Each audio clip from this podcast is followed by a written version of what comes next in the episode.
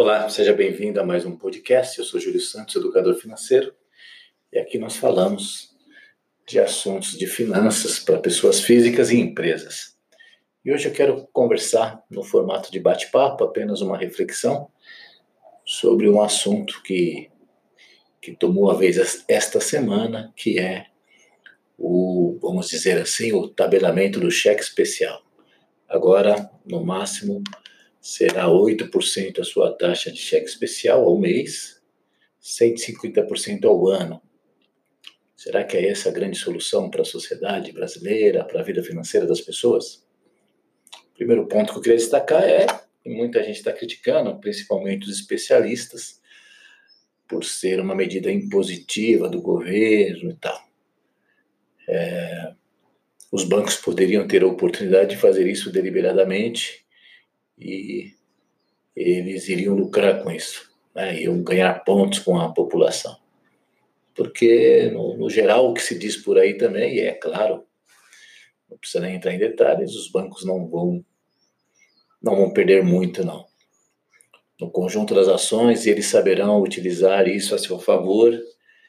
E ok, para o consumidor final, pagava 12, 13, vai pagar 8 de um total, vai reduzir. Mas não é essa taxa, é esse tipo de serviço que vai trazer educação financeira, saúde financeira para as pessoas. Esse é o primeiro ponto. Outra coisa é a questão do governo, né? Ele posar como um benfeitor da sociedade, mais uma vez, nessa questão financeira.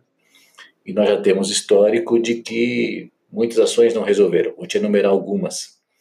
Consignado há alguns anos, ele veio como uma grande solução, como eu sempre digo, salvador da pátria, Seria um crédito muito barato, muito acessível para o trabalhador, já que ele tinha garantia de haver aí o, vínculo empregatício, beneficiaria aposentados, funcionários públicos e até funcionários de empresas privadas.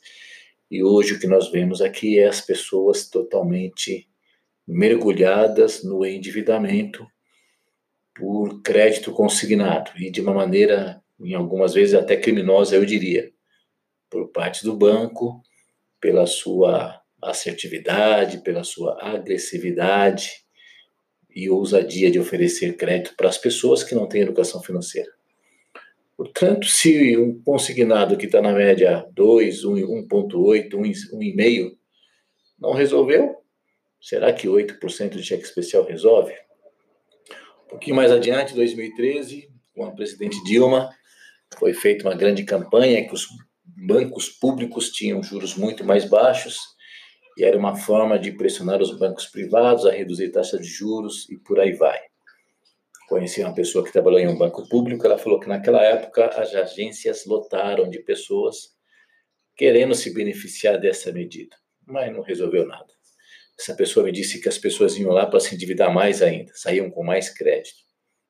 O crédito era mais barato, mas saíam com mais crédito, ou seja, saíam mais endividadas. Mais recentemente, o governo disse, aí foi o Temer, disse que agora os bancos, as operadoras de cartão, não poderiam mais ficar refinanciando o remanescente de fatura, que era muito alto, e o banco era obrigado agora, a instituição né, concedente do cartão de crédito, se a pessoa não conseguisse pagar, após 30 dias deveria refinanciar com um empréstimo com parcelas fixas e juros mais baixos. É isso que o banco fez. Ele cobrava 13%, agora ele oferecia um empréstimo em parcela fixa a 10%, a 9%. A parcela é mais baixa, sim, a parcela é fixa. Mas quero te dizer que piorou a situação. Sabe aquela história? Eu era feliz e não sabia? Porque antigamente, o, quem não tivesse como pagar, ou tivesse enrolado, em pouco tempo a, a bolha estourava. Né? Três, quatro, cinco meses, a conta ficava impagável e a pessoa se complicava ali mesmo. Agora não. Os bancos atenuaram porque ele refinancia, fica muito mais light o peso dessa dívida e ele deixa o cartão de crédito disponível para você conseguir continuar usando. Então isso se prolonga aí por alguns meses mais, ele vai ganhando juros, a pessoa vai se complicando nas outras áreas, nas outras linhas de crédito, e ficou uma doença extremamente destruidor, é um câncer realmente aquele que chega para arrasar. Então, estou exemplificando para dizer que, em tese, né, é uma medida pontual, de uma certa forma, ela pode ser até interessante. É importante que a, a sociedade tenha atenção para este fato, mas não deverá resolver. As pessoas têm que entender que é a soma de cheque especial, mais cartão de crédito, mais endividamento, mais gasto em excesso, mais consumismo, mais estilo de vida, mais emoções desequilibradas, mais competição na sociedade, um monte de outras coisas levam ao endividamento. E o cheque especial se torna apenas mais um dos instrumentos que contribuem com isso. Portanto, para concluir de maneira breve, é, as pessoas precisam investir de maneira séria em educação financeira, procurar entender o que é educação financeira, certo? Que não é apenas uma planilha e buscar um crédito mais barato. Volte meia você vê aí, não, para sair das dívidas, busque crédito mais barato. Mas eu tenho vários clientes, não, Júlio, eu saí de um crédito de 13, fui para um de 12, para um de 9, para um de 7, para um de 6, para um de 4, para um de 2, e a pessoa está enrolada e toda essa transição demora meses e anos, e é uma fortuna que ela perde.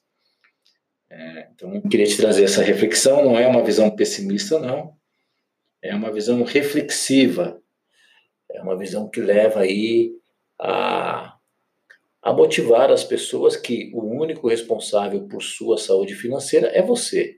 Então, você pode tomar atitudes, algumas um pouco mais duras. Ó, eu vou me sacrificar para zerar esse cheque especial e não usar mais. Isso seria muito bom. Não usar um cheque que agora é apenas 8%. Tomar algumas atitudes para falar, não, ao invés de começar a pagar juros, continuar pagando juros para o banco, eu vou aprender a receber juros do banco e investir primeiro numa caderneta de poupança. Depois eu vou melhorar o tipo de produto, e são outras questões que a gente poderia refletir. Certo? Então, essa reflexão eu quero deixar. Queria que, se você quiser opinar e dar a sua opinião, fique à vontade. É, temos aí as outras redes sociais que você pode se conectar conosco. E se você tiver alguma ideia, alguma sugestão de bate-papo, passa aqui para nós e a gente vai contribuir. Eu acredito numa sociedade muito mais saudável financeiramente. Uma sociedade inteira, né, de pobres e ricos, de pessoas mais cultas e menos cultas, com mais equilíbrio financeiro, menos diferença entre as pessoas. Isso beneficiaria todo mundo. Essa é a nossa posição aqui na ESF, especialmente da Célia Bispo, que é diretora, eu que sou coordenador, e dos nossos alunos que têm acompanhado a nossa filosofia de trabalho. Tá bom? Um grande abraço e até o próximo podcast.